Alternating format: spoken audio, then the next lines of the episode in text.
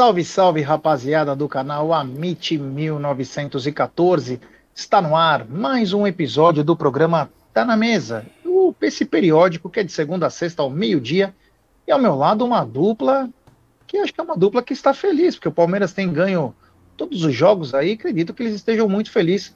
Boa tarde, minha querida Cacau.com.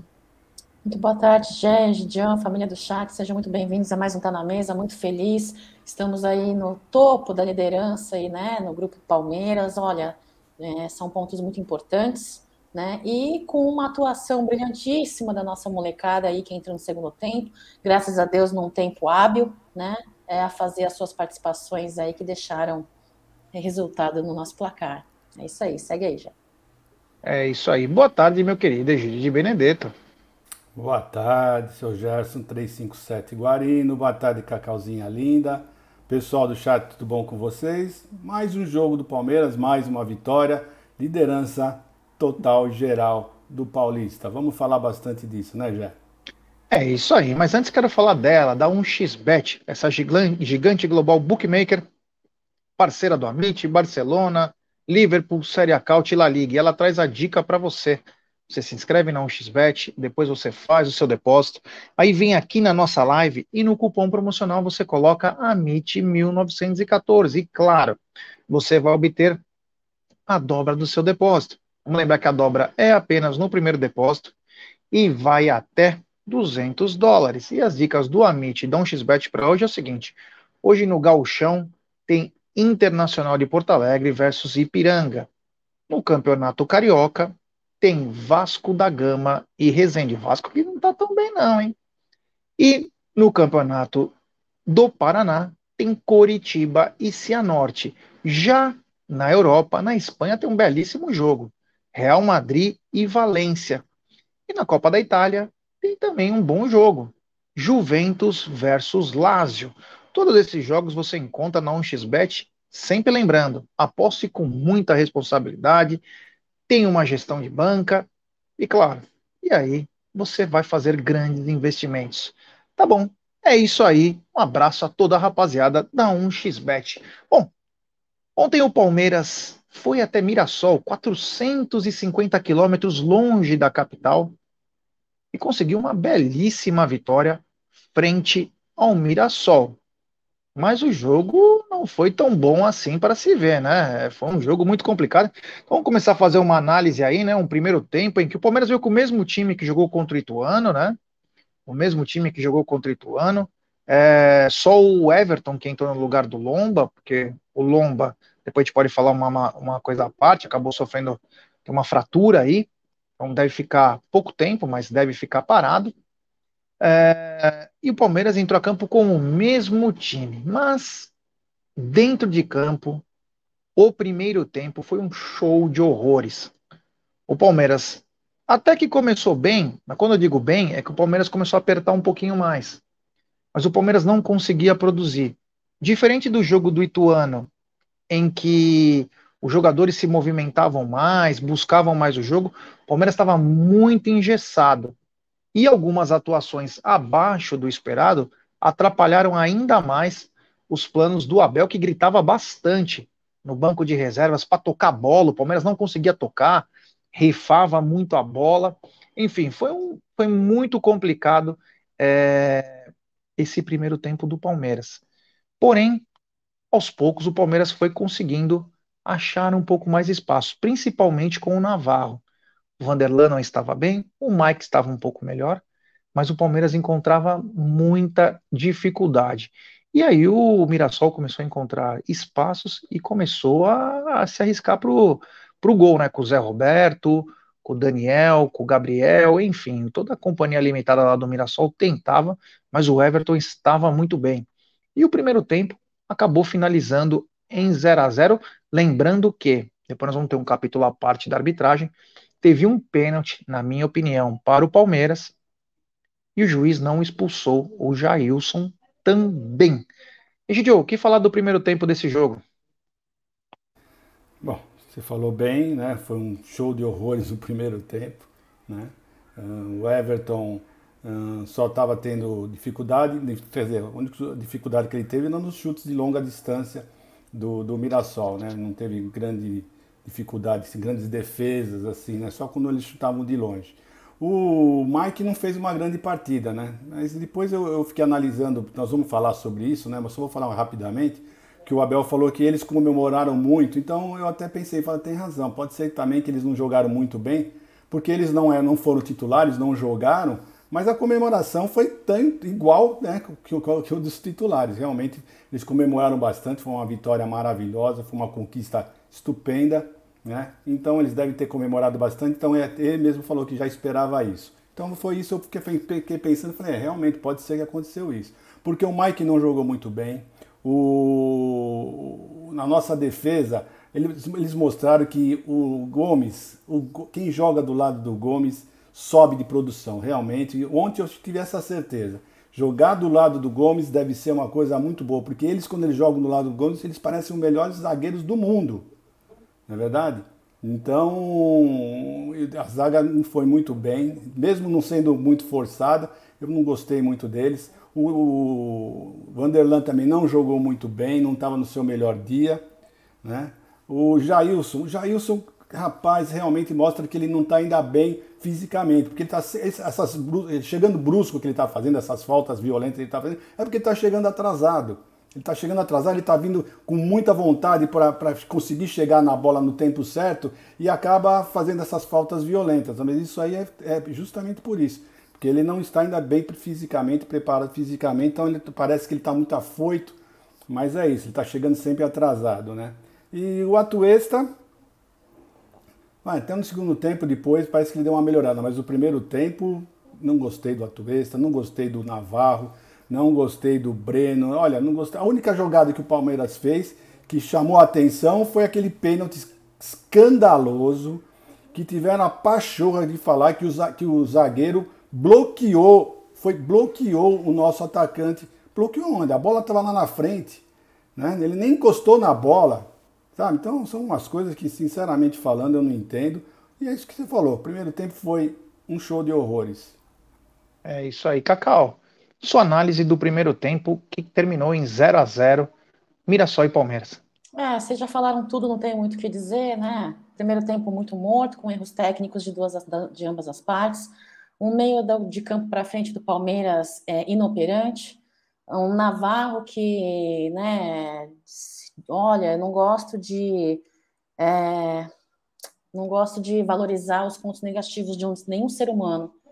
Mas eu vou falar um negócio para você, o Navarro tá, é, apesar de ter entrado um pouco melhor do que os seus companheiros, ainda não é aquele jogador que a gente pensou que ele fosse assim que ele chegou no Palmeiras, né? Enfim, é, foi um pouco melhor no primeiro tempo, mas ainda não, não mostrou para que veio no Palmeiras, né?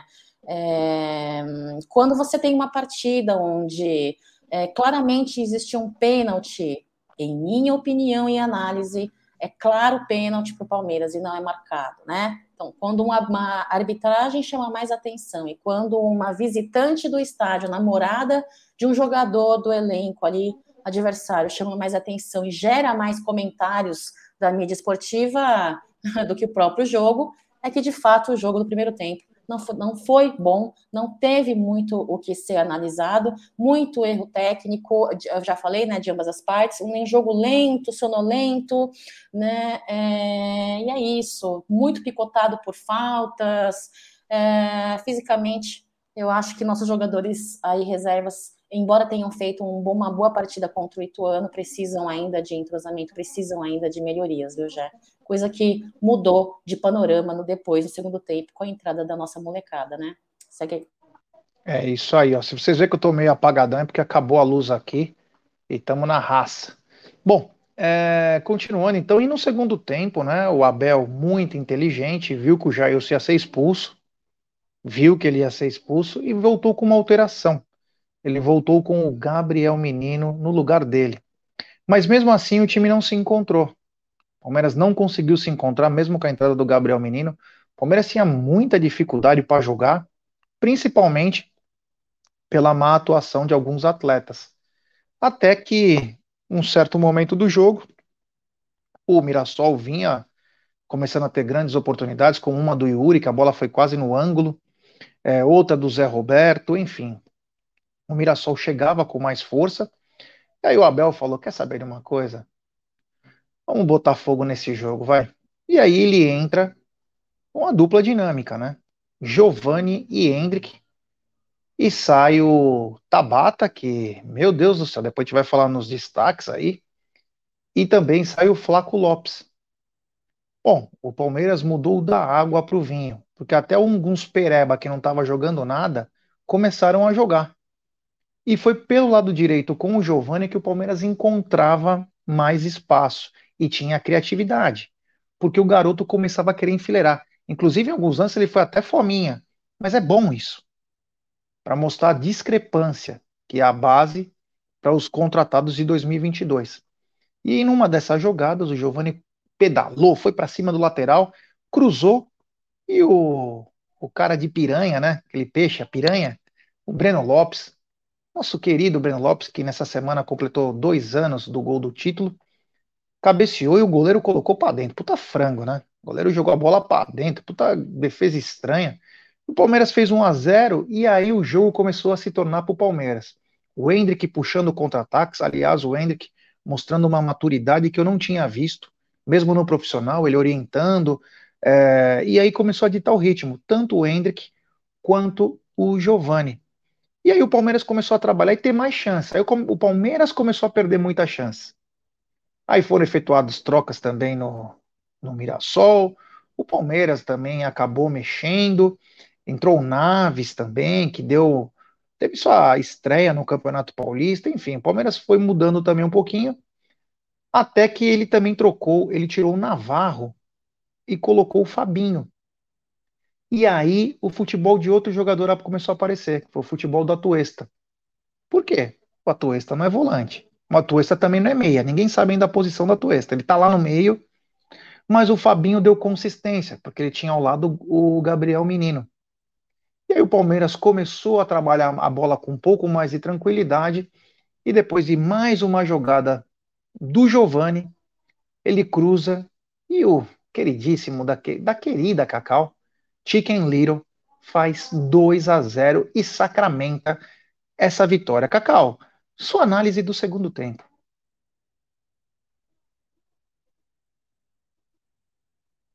Tá mutado tá aqui, pronto. Ah, tá bom.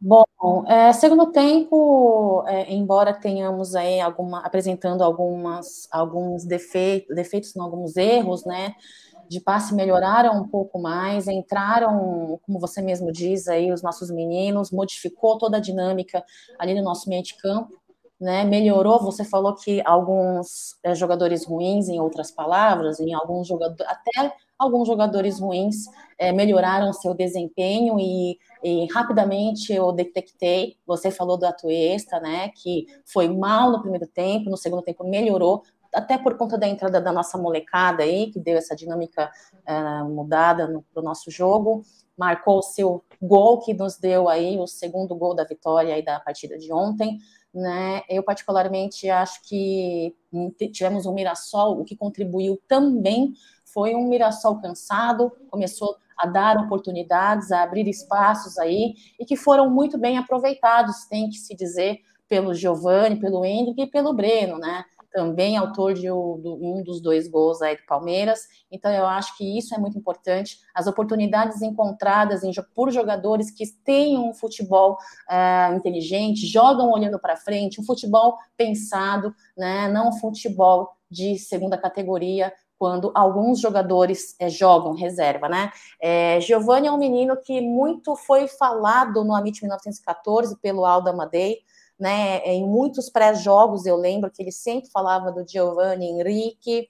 Egídio sempre falou muito dele no Tá na Mesa. Eu sempre pedi muito aí é, a participação e o auxílio dos garotos da base junto aos nossos reservas, porque a qualidade dos reservas eles têm um pouco a desejar, precisa-se de mais minutagem, precisa-se de mais uh, empenho, né? Então é isso. O mais importante para mim aí é que claramente Abel Ferreira pôde observar o quão diferente é colocar é, a nossa molecada aí, porque tão com tudo, vai jogar, vai desempenhar, e para finalizar, dizer que Hendrick é um menino muito novo, né, mas com um comportamento já de um cara com pelo menos cinco anos a mais que da idade que ele tem. Né, com personalidade, não se intimida com os jogadores mais experientes, tenta ter uma visão de jogo. Olha, é, essa garotada que vem aí uh, do sub-20 da temporada passada para a gente é, vão fazer muita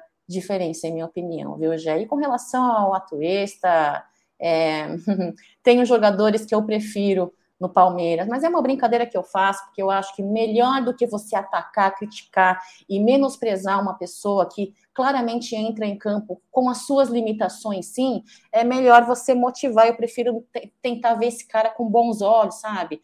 Mas tá difícil. Porém, deixou o seu gol ontem e teve o seu desempenho melhor. É a mesma coisa que vocês falaram aí, não sei quem que, quem que falou, eu estava aqui ocupada fazendo uma outra coisa, não sei se foi Egídio, se foi você que falou, Jé, sobre é, a parceria que traz qualidade a um jogador menos experiente ou com qualidade técnica a quem, né? Por exemplo, com o Gomes, você coloca ali o Murilo para jogar com o cara, o quanto essa dupla é muito bem desempenhada em campo, né? Propriamente Luan, quando está junto com o Gomes. Agora, ali no nosso meio de campo, exemplo, Gabriel Menino, Zé Rafael, e foi o que aconteceu com o Extra, com o próprio Hendrick que entrou, que é, é mais jovem, mas pelo menos tem, parece-me que um futebol mais afiado no pé do que propriamente o Atuesta por enquanto, né, Jé? Segue aí. É isso aí. Vou pedir para a galera deixar o seu like, se inscrever no canal, ativar o sininho das notificações, compartilhar em grupos de WhatsApp. É importantíssimo o like de vocês para nossa live ser recomendada para muitos palmeirenses. Então deixe seu like. Hoje, às 20h15, tem Benjamin Bach, diretamente nos estúdios. Hoje vai ser muito bacana, vamos conversar bastante aí. Então tem Benja. E, John, sua análise do segundo tempo. Bom, o Abel veio direitinho, né? O Jailson estava prestes a tomar um cartão, outro mais um amarelo ou um vermelho, então tirou. E tirou também o Kosevic, que não estava muito bem. Não estava bem mesmo, né? Da nossa zaga, quem estava pior era o Kosevic. Então ele tirou, colocou o Naves e colocou o menino. Né? Mas mesmo com essa mudança, o menino estava errando muitos passes, não estava no seu melhor dia. Uh, então por isso que o Palmeiras não, deu, não melhorou muito, só deu uma sentada nas faltas, não estava mais fazendo aquelas faltas que o Jair estava fazendo, mas não estava progredindo, né? Aí quando ele deu 15, 14 minutos para ser mais exato, né? Uh, como nós tínhamos falado ontem no, no, no pré-jogo, né? Nós falamos no pré-jogo, falar, Abel, 10 minutos para o menino mostrar o futebol é muito pouco, né? Vamos ver se hoje você coloca pelo menos ele meia hora para jogar. E quando aos 14 minutos apareceu lá no, na, na, imagem o Giovanni na, na, na lateral para entrar, eu falei, que bom, meia hora é o que ele vai precisar para mostrar que ele tem qualidade realmente, é o que nós estávamos pedindo no pré-jogo. Pelo menos uma meia hora para o Giovanni. E foi o que aconteceu. O menino entrou, ele entrou o Hendrick também, é, no lugar do. O Hendrick entrou no lugar do. Do. Do. Do. Do. Do. do, do o Ender que entrou no lugar do, flaco, do, flaco, do Flaco. Né? Esse Flaco, olha, o Flaco, eu vou dizer uma coisa, o Flaco está conseguindo perder a vaga para o Navarro, para ver o nível que está o Flaco. Tá, tá difícil, tá muito difícil. Bom, entrou esses dois meninos aí, eu achei gostoso, eles, como eles se procuram dentro de campo, né? Não sei se vocês notaram, eles se procuram dentro de campo. Eu achei super legal isso, né? Então eles fizeram várias tabelas, o Giovanni foi para cima, mostrou que realmente já está curado, né? Porque quando eu fui fazer aquele aquele aquele treino, co cobrir aquele treino que o Palmeiras fez, eu senti o Giovanni receoso para ir nas jogadas, ele não estava confiante, né? E agora, já no jogo do Ituano, ele já entrou os 10 minutos confiante, foi para cima e ontem então destruiu, né? Ontem ele destruiu, foi para cima, jogou, mostrou que está curado, que não está mais pensando na lesão, foi para cima mesmo, driblando, e é isso que ele tem que fazer e mostrar que ele tem futebol sim, tem futebol. Não acho que o Abel vai colocá-lo como titular, porque eu acho que o Rony é imexível, né? O Rony, eu acho que para tirar a vaga do Rony, o Giovani vai ter que jogar muita bola e mostrar aquela vontade que o Rony tem, correndo sempre, marcação, Né? Então eu acho isso. Mas pelo menos, Jé, pelo menos agora, uma luz no fim do turno. Nós temos um jogador para entrar no segundo tempo que pode mudar um jogo. Porque nós não tínhamos isso. Nós tínhamos um banco que, se o Palmeiras estivesse perdendo, precisar de algum jogador para reverter o resultado, nós não tínhamos. Graças a Deus, Giovanni entrou, mostrou que tem qualidade e uma grande esperança. É uma esperança quando ele for entrar, nós sabemos que vai, vamos ter um jogador que vai entrar e vai dar o sangue e vai jogar muito bem, porque ele joga muita bola esse menino, viu? Então foi isso, não deu outra, 2 a 0 duas assistências dele, né? O Hendrick também, o pessoal tá falando que não gostou muito do Hendrick, mas o Hendrick para mim jogou bem. Perdeu um gol, mas eu, eu não vi eu não vi novamente esse lance, mas parece que a bola deu uma quicada bem na hora que ele foi chutar, a bola quicou, por isso que ele não conseguiu, não conseguiu fazer o gol. Para mim jogaram bem, esses dois meninos foram muito bem ontem, já. É, permita só me é, falar uma coisa para o senhor, né? Que o senhor, quando foi ver o jogo treino, o senhor falou que o Giovanni estava displicente. O senhor não falou que ele estava receoso. Ele estava displicente. E daqui a pouco, prepara, se encosta na parede, que eu vou entrar com os dois pés no seu peito. Mas tudo bem. Tem sum, sum, superchat é da gringa, do Robson Daniel. E acham ruim Palmeiras não contratar perfil Vidal. Obrigado pelo superchat, irmão, mas só para falar uma coisa, né? O Vidal tem 34 anos e é uma outra pegada. Você pegar cara de 27, 30 anos aí, que tá no seu auge, é uma coisa. O Vidal já veio porque ele torcia pro Flamengo, daqui a pouco até vamos falar do Vidal aí. Então é outra pegada. Obrigado ao queridíssimo Robson Daniel. Cacau, seus destaques do jogo. Giovanni, Giovanni, para mim é um grande destaque, incontestavelmente né? É um garoto aí que, como eu falei há pouco para a audiência rotativa, mudou totalmente ali a dinâmica do nosso meio de campo, um meio de campo que até então não existia, em minha opinião, né? Do meio para frente, estava tendo, estava nulo, né? No primeiro tempo. Uh, deu aí as suas assistências, duas em partida, se não me engano, a terceira pelo profissional, né? Dando passes para contra-ataques. Olha, é, Giovanni precisa realmente ser utilizado aí, eu não sei, não entendo se é titular ou se entrando em seguida lá no início do segundo tempo, eu não sei. Eu sei que Giovanni precisa ter a minutagem, porque é a real e verdadeira aposta que vale a pena termos aí uh, no nosso elenco. Parece-me que até então vale mais a pena do que propriamente insistir em alguns outros jogadores, não é mesmo? Enfim, segue aí. Egídio, seus destaques. Meu destaque não podia ser outro, né? Meu destaque foi para Giovani, que entrou, mudou o jogo e fez o resultado, duas assistências, né?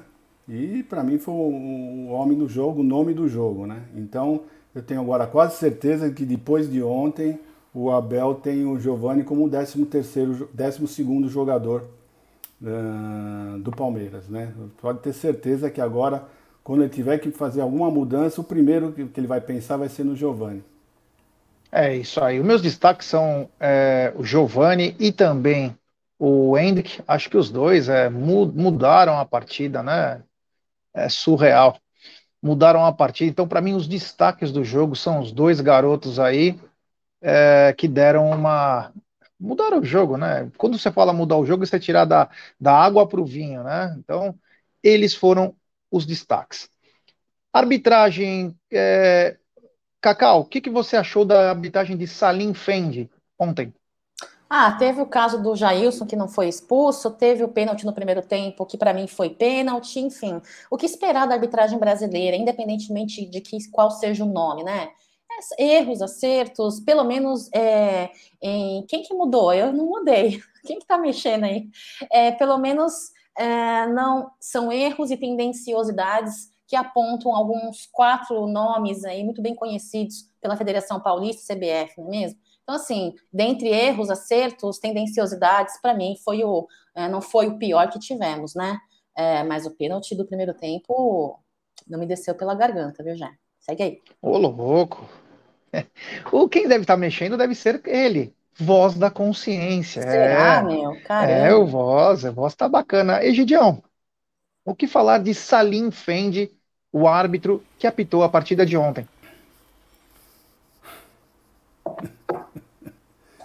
É, rapaz, é, já estamos ficando repetitivo, né? Já estamos ficando repetitivo. É.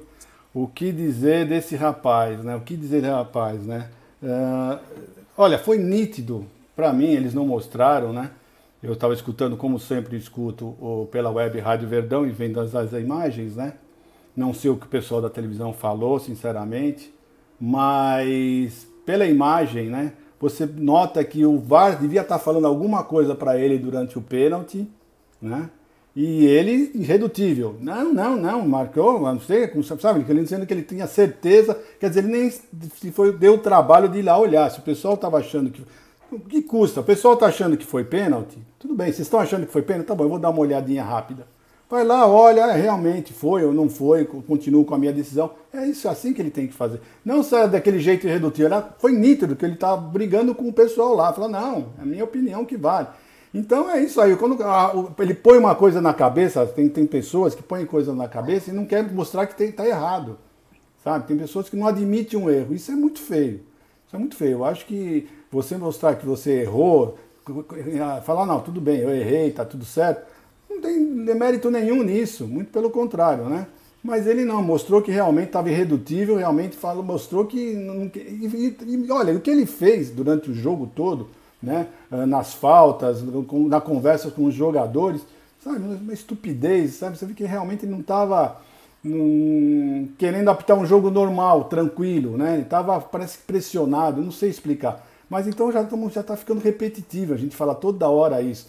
Falo mais uma vez, o Palmeiras, se quiser ganhar esse campeonato paulista, do jeito que estão, estão as coisas, vai ter que jogar muita bola.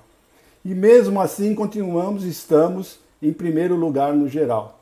Se Deus quiser, o Palmeiras vai lá, porque o Palmeiras é muito superior aos seus adversários aqui em São Paulo. É isso aí, a arbitragem do Salim Fendi teve, para mim, principalmente o pênalti, né? O pênalti foi bem descarado lá no, no Breno Lopes.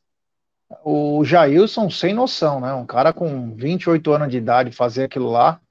Primeiro ele deu uma entrada com o pé alto lá, que se ele acerta a cabeça do cara, ele arranca a cabeça do cara já foi é, foi mal na jogada. E na outra ele faz uma falta pouco tempo depois, né? Você espera um pouco mais de experiência de um cara desse e o cara dá uma dessa. Então ele Ô, saiu no lucro nessa. Oi. Desculpa, eu te cortei. Eu pensei que você ia. Não, não, sem problema. Sabe que eu tava vendo aqui, é... pede like aí, pessoal, o mendigo do like tem que dar as caras que tá ruim o negócio aqui, hein, ó. Tem Quantas pessoas 800... nós temos? Mais de 800 pessoas aí na live. Meu, tá muito baixo o número de likes. Você quer que eu fale realmente o número de likes? Porque vai passar Fala. vergonha. Pode falar? Pode. Você vai chorar. Menos Nossa. de 380 ah, likes. Ah, pelo amor de Deus, é. caramba. Vamos dar like, pessoal. Vamos dar like se inscrever no canal. Rumo agora a 145 mil. É importantíssimo o like de vocês para nossa live ser recomendada. Hoje, 2015, tem Benjamin Bach lá nos estúdios com a gente, batendo um puta papo. Ô, pessoal, vamos dar like, né? Pô, é brincadeira, né? Olha a carinha do Egídio que bonitinho. Hoje ele tá todo. Tá com uma camisetinha de. Ele já tampou a tatuagem que ele tinha, tá com uma bela estampa hoje na camisa. Ô, pessoal, vamos dar like aí, né? E se inscrever no canal. Brincadeira, viu? Mostra, essa, Bom, mostra esse negócio aí, Egidião. Que, que, que, que, que gravura é essa aí que tá na camiseta? Olha, uma é, foto, legal. É a Porta da Esperança. Grande Giri Benedetto.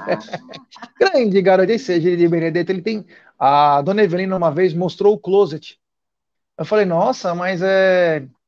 Que closet grande, né, dona Evelina? Ele falou, não, isso aqui é só roupas do Egídio, para ele se apresentar nas lives. Olha. Até sapato esse cidadão vem. Ele tem um sapato branco que ele ganhou do Valdir Soriano, 1978. Vulcabras 752. Ele tem até hoje, ele engraxa com liquid paper. Sim, e passa, é verdade, Egídio. E passa a escovinha depois. É verdade. É esse Egídio ah, Benedito. É verdade, mas eu fico admirado com as ideias que ele tem, é muito 10, viu? Ele tem umas ideias maravilhosas. Bom, eu queria falar da transmissão da Record. Ontem eu não pude assistir pela Web Rádio Verdão, porque eu coloquei meu telefone para carregar, tô com um probleminha no computador.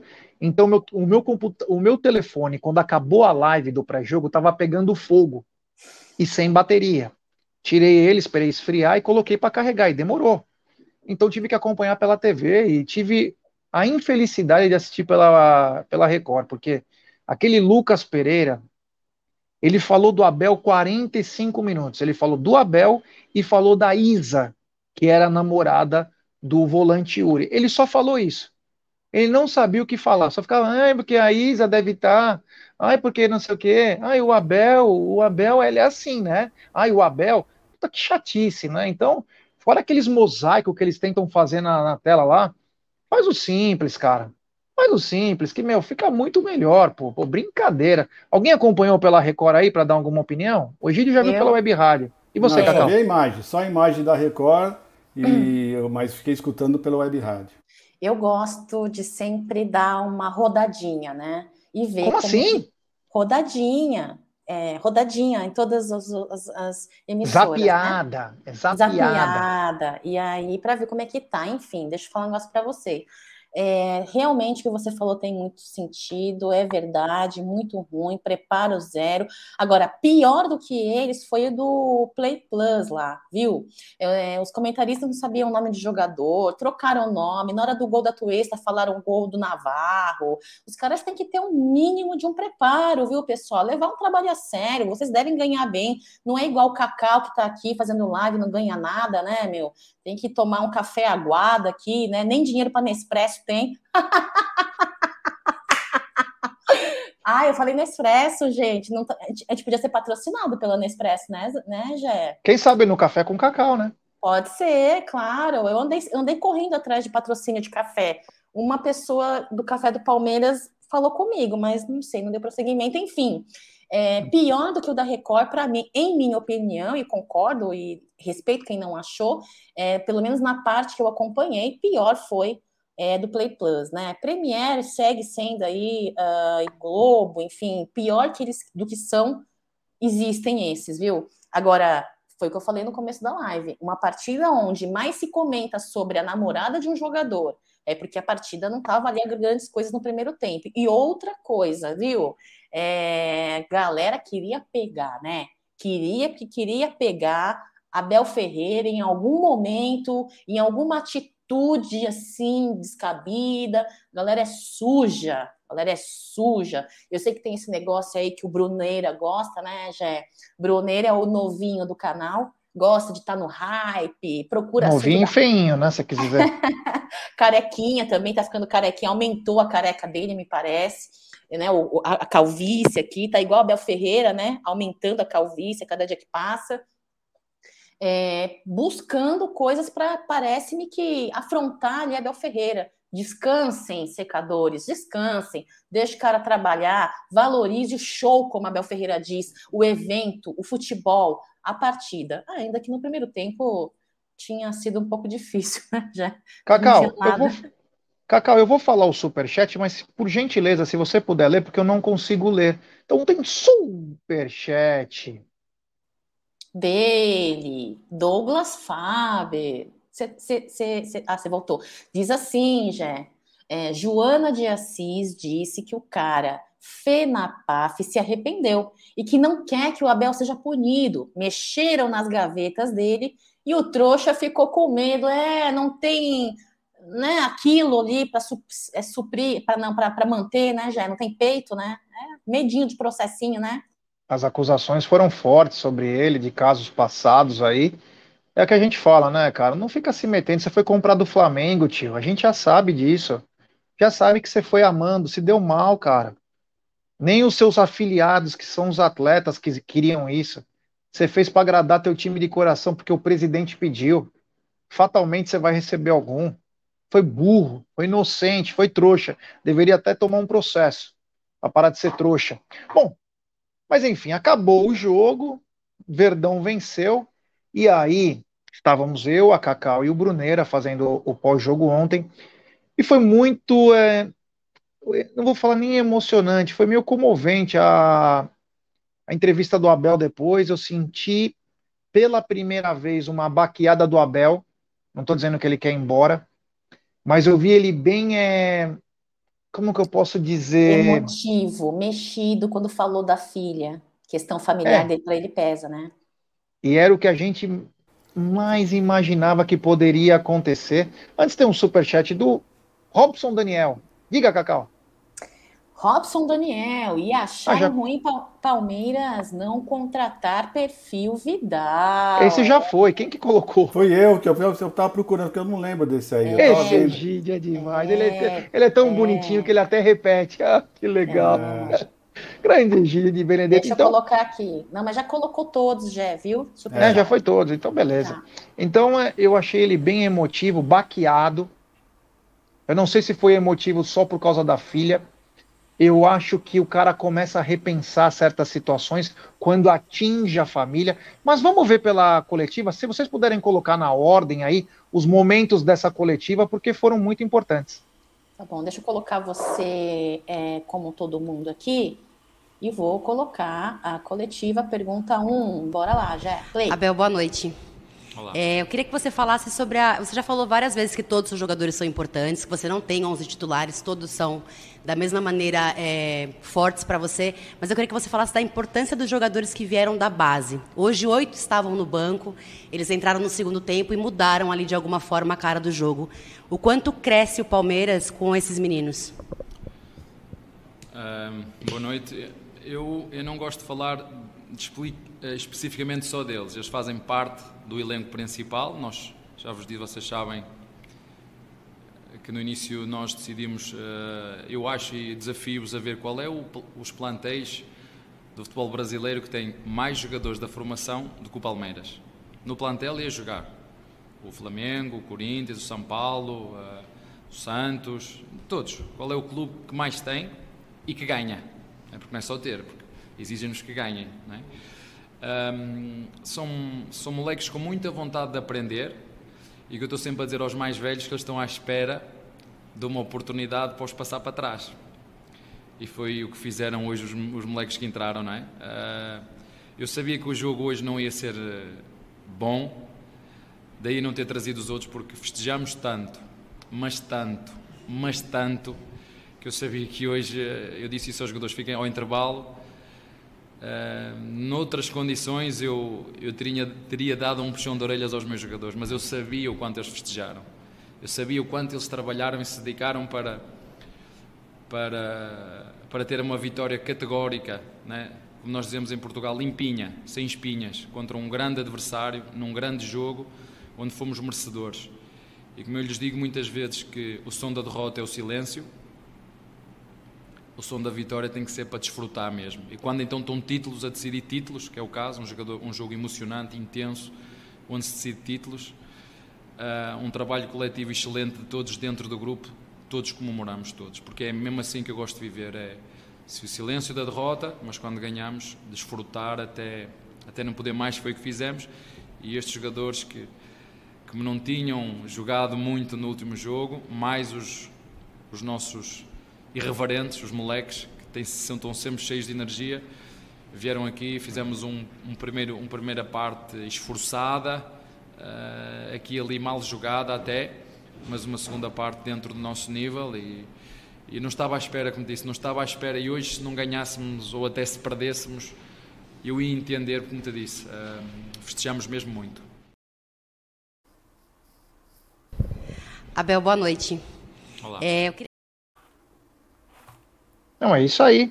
Podemos ir para uma outra, uma outra não, parte não, da. Não quer comemorar, comentar rapidamente isso aí? A gente vai, conforme vai, a gente comenta rapidamente. Não é, é melhor? É, bom, beleza. A gente, é... a gente esquece o que ele falou, a gente acaba passando algumas coisas.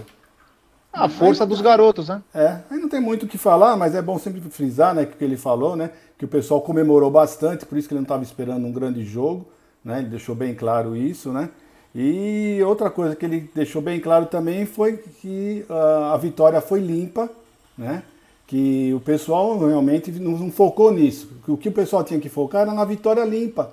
É isso que ninguém falou. Ele deixou bem claro, por isso que ele quis frisar bem que a vitória foi limpa, foi bonita. Foi isso que deu para tirar nessa dessa primeira entrevista dele, primeira pergunta. Quer falar alguma coisa, Já Eu posso seguir o segundo vídeo? Beleza, segue aí, Cacau, play. Vocês estão festejando faz tempo, né? Você tem sete títulos já pelo Palmeiras, já tem uma equipe que vem festejando. Mas semana que vem já tem um clássico. É, poupar esses jogadores que festejaram tanto também é uma forma para chegar mais forte para esse clássico contra o Santos? Olha, é, Sabem, quando, quando há jogos que decidem títulos e com este nível de intensidade, como é o jogo contra o Flamengo, um, jogos de clássico, uh, está muita coisa em jogo. Estão títulos em jogo, está a rivalidade em jogo, está dinheiro em jogo, está o prestígio em jogo, está o nosso ego e orgulho em jogo, está muita coisa em jogo. Portanto, e o futebol é um jogo de emoções. Uh, e os meus jogadores entregaram tudo, tudo. E quando isso acontece é preciso baixar um nível outra vez da adrenalina, baixar tudo. E a forma que nós temos era deixá-los festejar, perceber quais eram os jogadores que estavam mais preparados para vir aqui dar uma resposta. E se eu viesse com os outros, esquece, não ia dar nada. Zero, ia ser zero, isso eu já sabia mas esta é uma equipa muito comprometida com os objetivos e eu também já, eu já vos disse, não, não, não estou a mentir, eu, eu não tenho problema nenhum, eles sabem, só que a minha função é escolher. Eu tenho 23 mais, mais os moleques, eu fecho os olhos e vou à luta com, com, qualquer um, com qualquer um deles, porque eles sabem que a força da nossa equipa é a força do coletivo e isso é, é que me enche de orgulho e é por isso que é um prazer e um orgulho muito grande ser treinador deste elenco. E aí? Não, aí tudo certo. Para mim, segue a, segue, a, segue a entrevista. Segue a entrevista. Mas antes de seguir a entrevista, pessoal, Jé, faz o seu super chat daquele jeitinho todo que você sabe fazer, vai. Superchat. É dele. Do, do, do Dion, que na verdade é, é som, que na verdade é Dion, né? Ah, myself. I wanna be. Cacau, você lembra quem era o narrador da Play Plus? É, o Silvio Luiz ali com comentários de bola e o outro. Chato cara, pra cacete. É, oh. ai, tem que se preparar, rapaziada. Tem que saber nome de jogador minimamente. Não trocar nome do cara que faz o gol. Enfim, é isso aí. Vamos aí na sequência, perguntinha número 3, que a produção separou aqui. Você fala Bora que futebol é um jogo de emoção, né? Tem altos e baixos. Você é uma pessoa muito intensa, né? Muito. E você na beira do campo, todo mundo já cansou de ver isso. A sua intensidade vem, às vezes você bota para fora de uma forma, enfim, explosiva, digamos assim. É, no início do jogo, a gente já te perguntou sobre isso, outro jornalista perguntou, você não quis falar. Mas, de alguma forma, quando vem esses ataques da mídia, é, de associações, julgando o seu comportamento na beira do campo. Como é que você se sente em relação a isso? O que, é que você pensa quando você esfria a cabeça, digamos assim? Eu vou falar primeiro, boa pergunta. Uh, eu vou falar primeiro da parte do julgamento. Infelizmente não é a primeira vez que isto acontece. Desde que eu cheguei, não é a primeira vez, nem foi a segunda, nem foi a terceira. E infelizmente, infelizmente, isso é o que me deixa triste. Uh, é eu perceber que resgatei aquilo que me faltava, que era a minha família, e perceber que de ânimo, de ânimo leve, de, de, de ânimo leve te associam a coisas que não têm cabimento nenhum. E, e quando nós temos o microfone à frente e estamos sentados, sem pressão, não estou eu e tu aqui, não está nada em jogo aqui. Não está títulos, não está prestígio, não está dinheiro, não está nada em jogo. Aqui estamos tranquilos. E eu, eu questiono-me, por isso é que eu não respondi ao teu colega, fico em reflexão. O que é que eu vou querer no futuro? Por isso é que eu não quero dizer muito mais do que isto. Mas, uh, infelizmente, não é a primeira vez que isso acontece. E de pessoas que têm, algumas delas, cargos muito importantes e de influência no futebol brasileiro. Em relação ao meu comportamento no jogo, um, eu acho que já, eu, eu, aqui em relação às críticas, eu aí eu utilizo um bocadinho como o Zé Rafael diz. Eu, uh, as críticas não me abalam e os elogios deixam-me sempre focado naquilo que eu quero, porque sei quem eu sou, sei de onde eu vim e isso para mim é que é o mais importante. Mas, como te disse, quando. quando eu também já disse às pessoas: eu estou aqui para ganhar. Eu gosto de competir. Eu digo aos meus jogadores que é preciso, é preciso fazer o que for preciso para ganhar. Se for preciso o meu ponto a ter que apanhar o lateral até ao fim, ele vai apanhar o lateral até ao fim. E eu tenho, faço o que for preciso para ganhar também. Dentro das regras. E o futebol é um jogo de regras, para mim e para os jogadores. Tem regras, o jogo de futebol tem regras. E quem transgredir as regras é punido. E foi o que aconteceu. O treinador de Palmeiras transgrediu as regras do futebol. Isso deve estar, eu acho que no futebol são 21 regras. Deve estar lá em qualquer lado que quem gesticular ou falar mais do que permitido é punido. E foi o que o árbitro fez. E portanto eu fui punido pelo árbitro. E isso. Agora. Hum...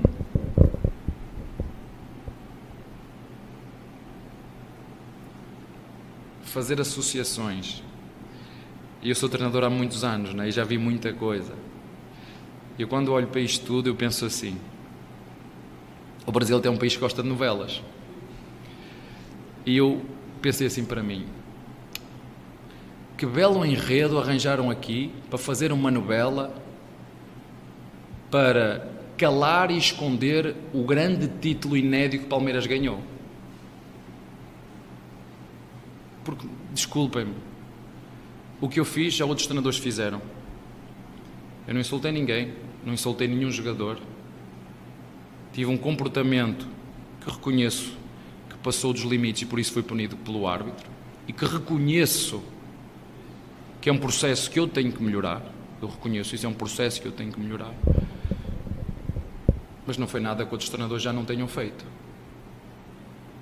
E para mim o mais importante, porque eu estou ali para ganhar, é para isso que me pagam, é que os meus jogadores, de início até ao fim, tiveram uma vitória brilhante. E o triste porque eu já lhe disse isso a eles. Sabem o que é que é triste? Disse aos jogadores que tive esta conversa. O triste é que o meu comportamento realmente, como, como te disse, não foi. Passei o risco. Quiseram valorizar o meu comportamento em vez de valorizar a classe, a categoria do grande espetáculo que houve, a classe e a categoria do grande espetáculo entre duas grandes equipas, jogando num estádio uh, e querer esconder toda a beleza daquilo que os meus jogadores fizeram, daquilo que toda a estrutura fez, daquilo que a direção fez, que nos proporcionou, da excelência do trabalho coletivo, apontarem a uma pessoa só. Eu não fiz nada que o, que o Guardiola já não tenha feito. Eu não fiz nada que o Klopp já não tenha feito. Eu não fiz nada que o Mourinho já não tenha feito. Eu não fiz nada que o Roger Federer já não tenha feito. Eu não fiz nada que, como o Ayrton, como o Ayrton Senna e o Alan Prost, que foi para discutir um título e bateram um no outro. Estamos a competir. E eu já vos disse, eu a competir, eu nem com a minha esposa, que me dá nas orelhas, quando cheguei a casa, levei nas orelhas mais uma vez, que me vendeu um carro, só que eu comprei outro, porque eu disse, por cada, por cada expulsão, vendes-me um carro, por cada título, compro outro. Portanto, empatei, ela vendeu-me um e eu comprei outro. E, portanto, isso foi o que mais me deixou triste, foi o que já é recorrente e não darem o brilhantismo àquilo que foi um trabalho de excelência da Sociedade Esportiva Palmeiras, juntamente com os seus torcedores. Uh, isso foi o mais triste, mas, como te disse, infelizmente não é a primeira vez e tu e os teus colegas conhecem o Brasil melhor do que eu, então acho que em relação a isso está tudo dito aqui a minha posição e pronto. Essa eu acho que é a resposta da coletiva que mais chamou a atenção quando ele fala: Eu preciso ver o que eu vou querer para o meu futuro. E ele dá uma brecada, ele dá uma respirada, ele pesa. Quer dizer, eles estão ganhando, os jornalistas estão fazendo isso. Estão ganhando a batalha, porque se ninguém defende o Abel, e não estou tirando a, a parte da diretoria do Palmeiras, que repreendeu a FENAPAF tudo, mas o Palmeiras tem que começar a processar. Porque isso aí, eu já falei, vai acabar levando um problema mais grave para ele e para a família. Ele também, ele joga indiretamente, se você for ver, até para a Rede Globo, que ele fala assim, esse, o Brasil gosta de novela, né?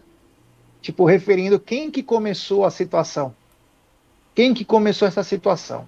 Então o Abel, ele foi muito inteligente, mas eu senti nessa, Egídio Cacau, que ele sentiu. Acho que é a primeira vez que ele sentiu mesmo que a, é uma batalha contra ele. Não querem falar? Pode falar, Egidião. Pode falar. Fala você. Fala, depois eu falo. Fala, depois eu falo. Eu acho o seguinte, pessoal. Abel Ferreira tem dois pontos aqui. O primeiro ponto, ele é um ser humano como qualquer outro, pai de família, duas meninas em casa, fora sua esposa, é, pa é pai, é, mãe, é, é, tem a sua mãe, seu pai, enfim, é um ser humano.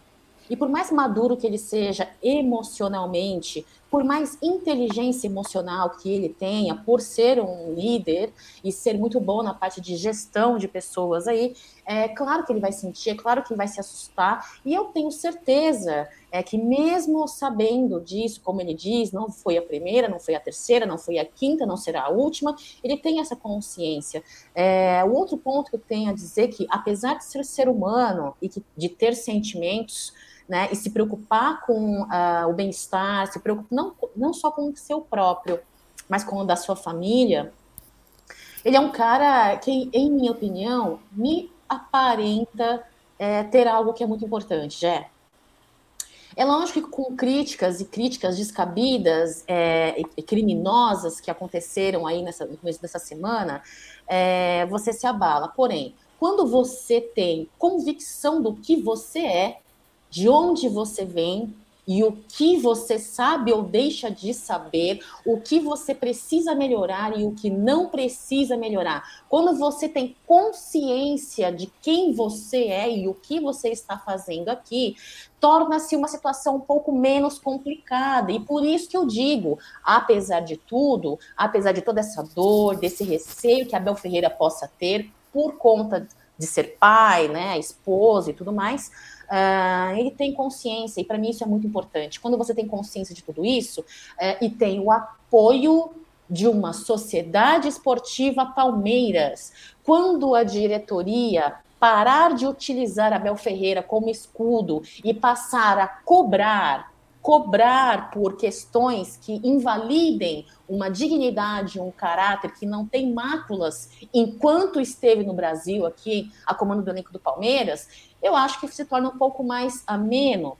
Eu, particularmente, achei e uh, opinião minha, posso estar errada e tudo bem, né? A parte que eu senti mais vulnerável a Bel Ferreira foi quando fala de filha, né? Falei ontem no pós-jogo, é, questão de pai e filha, pai e filho é muito sensível para um cara que, como Abel Ferreira, valoriza muito a família, né? Desde sempre ele falou sobre família enquanto ele esteve no Brasil sozinho, sem trazer a Ana e as suas filhas. Ah, então, é, a, é foi o momento em que eu senti ele vulnerável, sim, o momento que eu senti que ele se emocionou, sim, mas em todos os outros momentos da coletiva, eu posso estar enganada e espero que eu não esteja.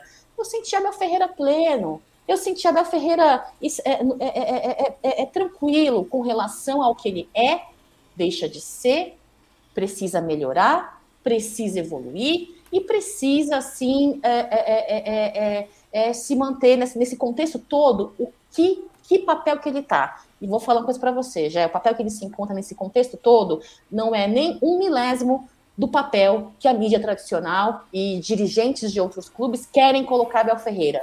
Ele não, não é nem um milésimo do lugar. Segue aí, Jé. E aí, Gidião? Não, eu, concordo com tudo que vocês falaram, né? Eu só quero acrescentar o seguinte, que é muito importante o Palmeiras tomar a frente realmente com esses processos para isso, isso ter um fim, né? Porque se o Palmeiras não tomar uma, algum, alguma decisão drástica, né? Isso vai continuar, como ele disse, não foi a primeira, não foi a segunda, não foi a terceira e não vai ser a última. Né? Então é bom o Palmeiras realmente se mostrar firme, processar todo mundo. Você vê que várias pessoas já estão se retratando, né? outras se desculpando. então, por quê? Porque viram que falaram besteira. Falaram muita besteira e é isso que o Palmeiras tem que fazer. Tem que tem que processar mesmo pedindo desculpa? Tudo bem, vocês pediram desculpa, mas vocês vão arcar com o que vocês falaram. Tá? Vocês vão arcar com isso. Então é importante sim o Palmeiras processar, tomar essa frente, para que isso tenha um fim, porque não é possível que continue fazendo, porque ele realmente está se desgastando, está se desgastando e muito, né? Então o Palmeiras precisa se precaver com isso, porque nós não podemos ficar sem o Abel cumprir o contrato dele até esses próximos dois anos. Então é importante o Palmeiras, sim, processar todas essa, esses, essas pessoas para terminarem com isso, ou pelo menos ficar um, pouquinho, ficar um pouquinho mais leve, né? Porque já está ficando insuportável tudo isso. É isso aí. Tem superchat, Cacau.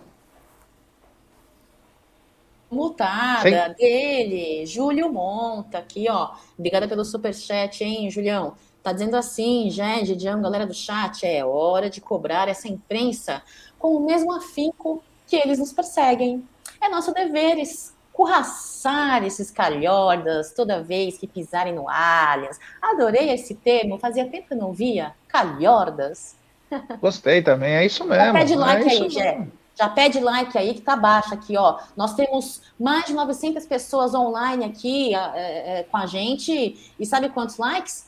700 likes, cara. Hum. Ah, brincadeira. Vamos dar like, pessoal. Vamos dar like e se inscrever no canal. Rumo 145 mil.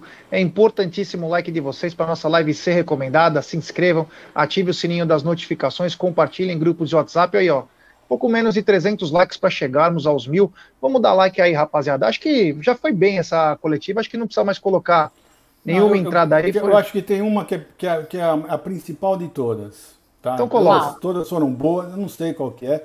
Mas foram cinco perguntas, né? Foram cinco, nós já vimos três, né? Nós já vimos três. É, é, então coloca aí. Que, que, é a hora que ele fala da filha. Ah, não sei, cara. Vou colocar aqui, não, sei lá, essa aqui, Abel, vai, bora. Boa noite. É, as tuas respostas em quase todas as coletivas mostram a sua relação passional com o futebol e com o Palmeiras. E hoje aqui no interior tem muito torcedor do Palmeiras que não tem muito esse contato com o time por, por estar na capital.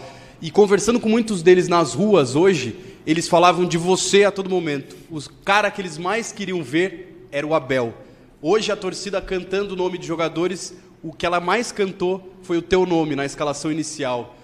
E você tem essa relação passional com o futebol e com o Palmeiras. Como você recebe esse carinho de um torcedor que está distante, nunca tinha te visto, tinha um torcedor hoje, foi a primeira, dele, primeira vez dele no estádio, em ver o Palmeiras, ele estava no alambrado, ele falou: Eu quero ficar perto, eu quero desfrutar estar perto do Abel. Como você sente isso, que é um lado mais puro do futebol? Já vos disse que durante quase ano e meio, dois anos, estive longe da minha família e, e arranjei aqui uma segunda família que me acolheu top.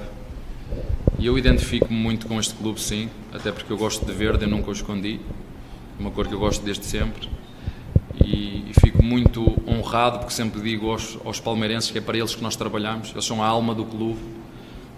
Uh, tudo o que nós fazemos dentro do clube, eu, os funcionários, os jogadores, a comissão, todo o staff, todas aquelas 271 pessoas que trabalham dentro do CT, é, não fazemos outra coisa a não ser dar o melhor de nós para proporcionar alegrias aos nossos torcedores. Mas eu vou dizer, o maior título que eu recebi foi há há, uma, há 30 minutos, quando entrei dentro do, do meu balneário, e tinha uma mensagem escrita da minha filha mais velha. Eu pensei que tinha perdido um pouquinho daquilo que era a minha relação com os meus filhos. E o Palmeiras e os jogadores do Palmeiras e o título que tivemos no, última, no último jogo resgatou todos estes dois anos que eu fiquei longe da minha filha. A mensagem que ela me escreveu, que eu não posso partilhar aqui, foi o maior título que eu já consegui na minha vida como pai, como treinador, como amigo. Eu se na primeira Libertadores vos disse que eu era pior pai, era pior filho, eu falei porque falei, eu falo muito do coração, eu não eu falo aquilo que sinto. E o maior título e foi, e foi pela ajuda do Palmeiras e dos jogadores do Palmeiras. O texto que a minha filha me escreveu, eu tive a oportunidade de partilhar com o meu staff técnico e disse: Este é o maior título que eu consegui enquanto pai e treinador de futebol. E, e pronto, e é isto. Não queria também estar a, a dizer-vos muito mais, mas, mas que fico, fica uma sensação de orgulho e de um respeito muito grande conquistado por mim, pelo staff e por todo o grupo de trabalho, juntamente dos nossos torcedores isso para mim são as maiores vitórias. É o nosso torcedor olhar para esta equipa e verem uma equipa que não se rende, ver uma equipa que lida com todos os momentos de jogo, ver uma equipa que luta do primeiro ao último segundo para ganhar o jogo. E quando olho para aquela equipa, eu vejo-me a mim, no futebol e na vida, é não me render nunca.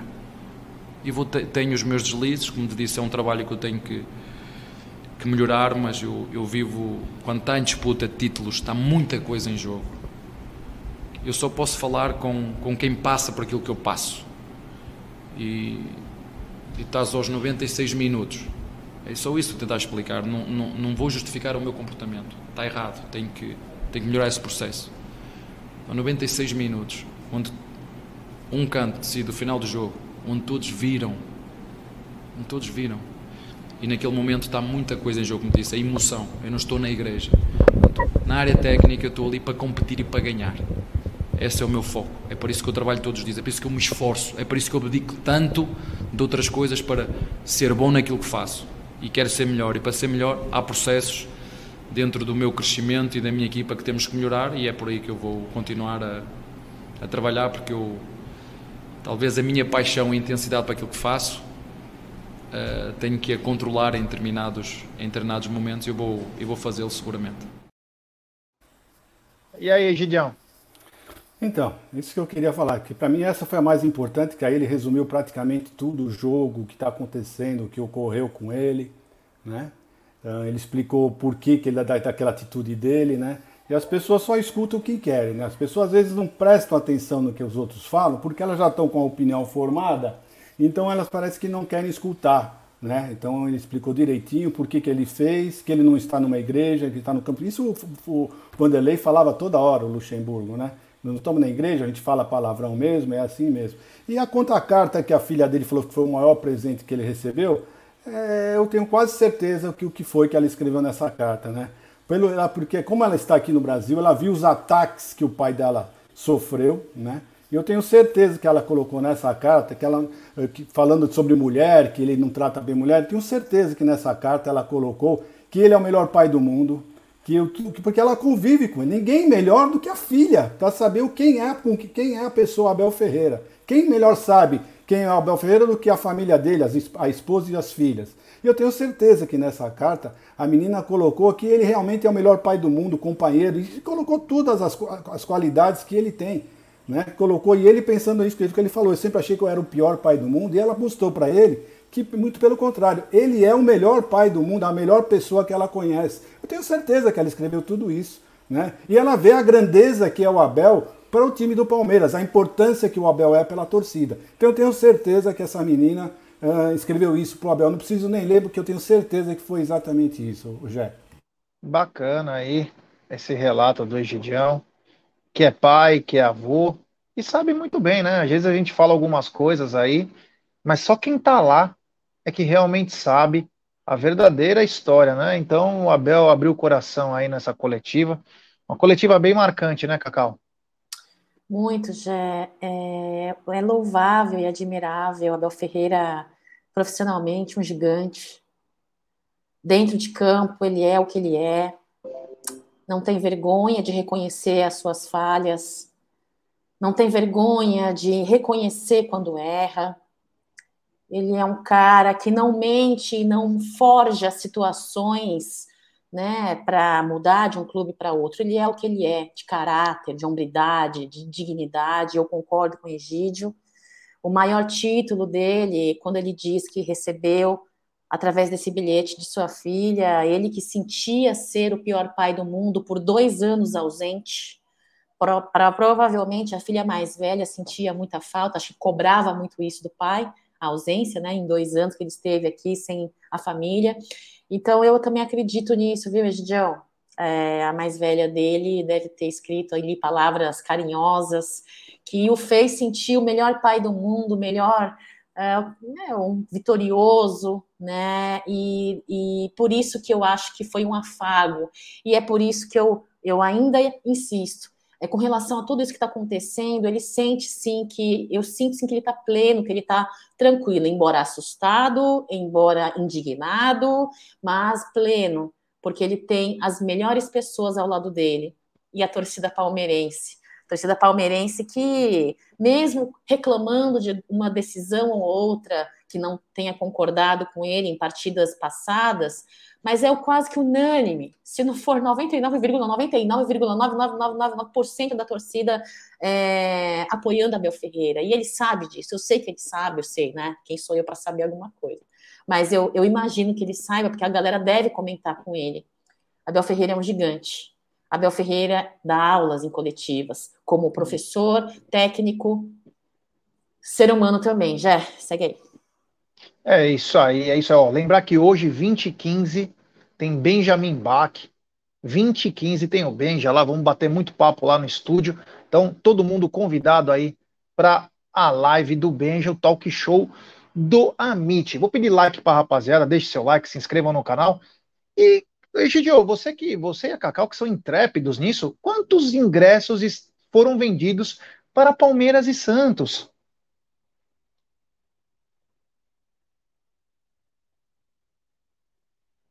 Alguém pode responder? Quantos ingressos? Eu não sei. Você sabe, Egidio? Você tá sem som, Egidio. 12 mil ingressos, velho. 12 mil Nossa, ingressos. muito pouco. até as 9 horas da manhã. Muito pouco, muito pouco essa venda aí, hein? Cacau, fala aí, muito pouco, né? Pouco sim, tem muito a ver aí com essa situação, é, né, de inimigo, Morumbi, enfim, o, o, o, entorno do estádio também contribui, mas ainda acho que com a venda geral, que vai ser amanhã, né, Jé, começa a venda geral aí, talvez aumente um pouquinho, mas não sei se eu posso acreditar numa casa cheia, lotada, e não sei se eu posso acreditar, não, dessa vez eu fico em cima do muro, viu, Jé? É, se ficar muito abaixo aí, vai ser um tiro no pé, né? Eu estarei lá, fazer cobertura também do pré-jogo, do Amit, mas é um tiro no pé. Tomara que a galera das antigas aí, que quer ver pela mais uma vez o Palmeiras sendo mandante com torcida, possa ir na venda geral, como disse a Cacau aí, e possa, possamos chegar a mais público. Tem um super chat aí, Cacau. Só, só leio o superchat, só vou ler o superchat se você cantar. Cante aí. Cantar? Cante, recite, faz o que Sou você quiser. Superchat. Dele, do Robson, tá, tá, tá imparável, uma máquina, é assim que você fala, né, Jé? É, tá dizendo assim, ó, Abel, maior pai do Brasil pai dos cheirinhos de todos. É, vou te falar. Bom, tem 12 mil vendidos, hoje tem Benjamin Bach 20 e 15, e agora eu tenho uma tese pro Egídio. Quem lembra que eu falei que era bom você encostar na parede? Porque o senhor seria esmagado. Isso mesmo, você mesmo, é, não se passa de bobinho, não. Não se passa de bobo. Só porque você é senhorzinho, eu não vou respeitar o estatuto do idoso, viu? Só para deixar bem claro. Que é o seguinte: eu cheguei pro senhor há umas três, quatro semanas atrás, e o senhor vinha falando: ah, mas o Abel sabe quem treina bem, quem não treina. O Abel, ele sabe que não sei o quê. E eu vim com uma outra tese para o senhor, Egidio. Então eu posso chancelar a minha tese, que ela é a verdadeira, meu querido. Sabe o que é o problema? Se ele colocar os garotos da base, ele vai ter que pegar os 100 milhões e ter que enfiar, ó, sem vaselina e sem KY. Essa é ele não está colocando os garotos, porque quando entra o Fabinho, o Fabinho conserta o meio. Quando ele coloca o Giovani, o Giovani conserta o lado pelo ofensivo. Quando ele coloca o Hendrick, ele acerta lá na frente. Sabe o que ele vai fazer com o Flaco, Atuesta, Tabata, Navarro, Merentiel? Vai ter um problemaço, um problemaço de mais de 100 milhões de reais. Por isso, Egídio, por isso que ele não coloca, porque esses moleque vão assumir o time do Palmeiras. Eles são a solução. Quando a gente pedia dois caras, era só para dar sustentação para eles, para os garotos, não para Tuesta, para Tabata, para Navarro, para Flaco, para Merentiel e companhia limitada. Esses garotos, a hora que eles entram, acontece isso. Tanto que eu falei ontem na coletiva, se você acompanha o jogo, pera, pera o Navarro, calma, pera, tô, deixa eu finalizar. Não, não, não, não deixa eu finalizar. É que, você, está falando umas coisas. Você falou pessoal, que os caras treinavam mal. O pessoal, você falou que os caras treinavam mal. Um não, não, pera é. um pouquinho. Não, não, não. não. Agora deixa eu falar, na minha tese. Tá bom, briga, então você vai briga, falar, depois briga, também não vai, briga, não vai, briga, não vai briga, parar quando não vou, falando. Eu não vou, vou deixar você falar. Então fala. A hora que o Giovanni acabou com o jogo ontem, o Navarro olhou pro Flaco e falou assim: puta que pariu, olha o que ele fez. Eu nunca vou conseguir fazer isso na vida. Mano, é isso. Colocou os moleques, resolve, ó. E um pepino de 100 milhões pro próprio Abel descascar. Fala você, Gidio, dá tua tese não, agora. Não, não, não é minha tese. É o seguinte. Primeiro eu quero deixar bem claro. Primeiro eu quero deixar bem claro que eu acho que o Giovanni, os meninos da base são estupendos. Sempre falei isso. Sempre falei isso. Você fica falando umas besteiras, que nem o rapaz aqui, o Zé Maria, tá falando que eu defendo os bairros, só se for na casa dele. Tá? Uh. Só se for na casa dele que eu defendo os bairros, que eu nunca defendi ninguém. Não, vamos tomar banho, vocês todos. Agora não. eu vou falar. Não. Agora eu vou falar.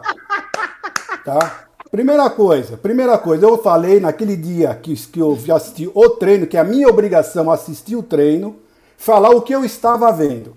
O que, que eu vi aquele dia? Que o Giovani estava inseguro, não estava indo na bola, e por isso que o Abel não estava colocando ele. Só falei isso. Não falei que ele era ruim, não falei que ele estava para se aposentar, em hipótese alguma, nunca falei isso, tá? Simplesmente eu falei que ele estava, ele estava, uh, não estava com confiança. Quando ele entrou contra o Itu, ele jogou 10 minutos, eu, eu falei naquele dia seguinte que ele foi o melhor jogador em campo.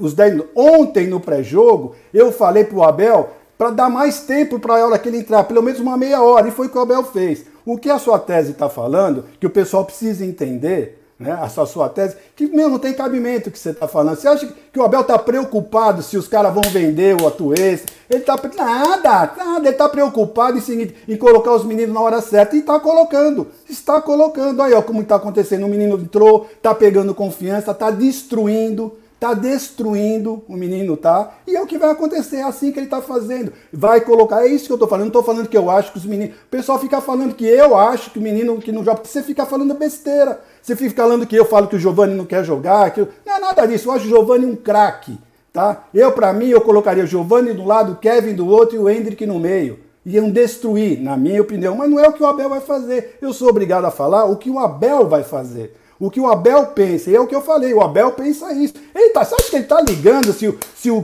se o Flaco Lopes vai, vai dar retorno? Vai, ele não está nem aí, ele quer saber de produtividade, ele quer saber de vencer. É o que ele pensa. É isso que está acontecendo, gente. Então vocês ficam caindo nessa pilha, falando um monte de abobrinha. Eu fico lendo aqui um monte de gente falando que eu curto, bagre, que eu defendo isso, que eu defendo aquilo. Meu, vocês vão tudo a merda, tá? Pô, ah, tomar banho. Joga o fone no chão agora. Por que essa agressividade, Gidio? Ah, vai você também tomar banho. Vai se Por que essa agressividade, Já me encheu o saco, eu não vou mais participar Isso, dessa merda nunca mais. Isso aí, ah, pelo amor de Deus. Oh, só, não, só para confirmar então, o seguinte.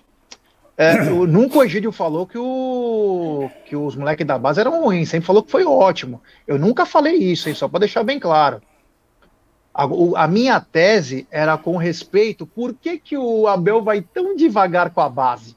Ele vai devagar porque gestão. esses moleques vão assumir. Sim, é gestão. É, é, gestão. é a gestão. Ele não, ele não, pode brigar. Por que, que você acha que o Abel tem tanto o time no, nas, nas mãos? Todo mundo ele tem um... Por isso que ele faz essa gestão. Eu sei, então, mas sabe por quê, gente? Não é isso. Porque não, eu só estou contra a sua os tese. Os moleques atropelam. Que, Sim, mas eu só estou contra. A minha única coisa que eu sou contra é essa sua tese que o Abel se colocar, eles não sabem o que vão fazer com o dinheiro. Ele está nem pouco ligando, ele está preocupado ah, com a ah, união gente, do grupo. Existe ele está preocupado, ele está preocupado com a união. Não, mas ele está preocupado com a união do grupo. Ele sabe que se ele colocar um menino e o menino não estiver mostrando que tem aquele futebol realmente para chegar. Que nem, agora, quem é que vai falar para o Giovanni que o Giovanni não pode entrar no campo?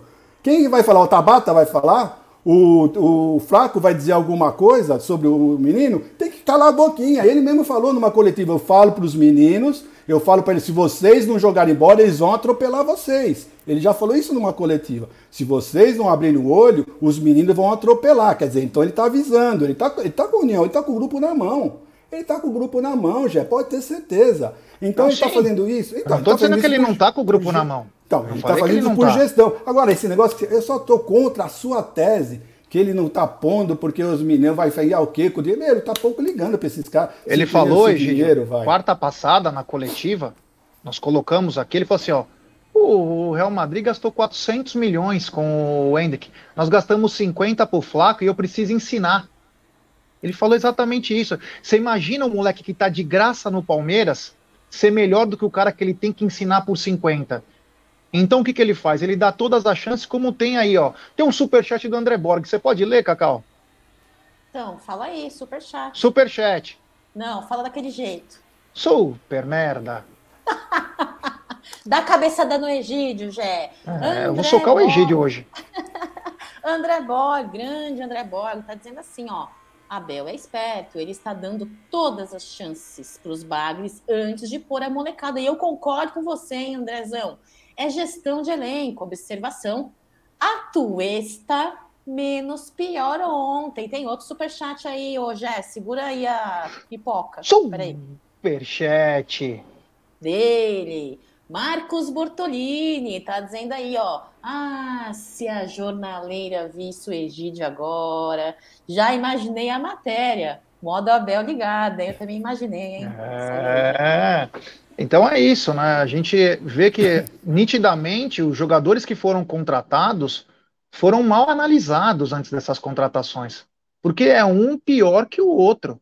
E quando a gente, e quando o André Borg fala que o, o Marcos Bortolini que o Atuesta foi o menos pior ontem, o Atuesta só cresce quando ele tem a proteção de dois volantes, tio. Exato. Acompanha o jogo. O Atuesta só começa a jogar bola a hora que tá o Fabinho e tá o Gabriel Menino, porque antes ele tava uma negação.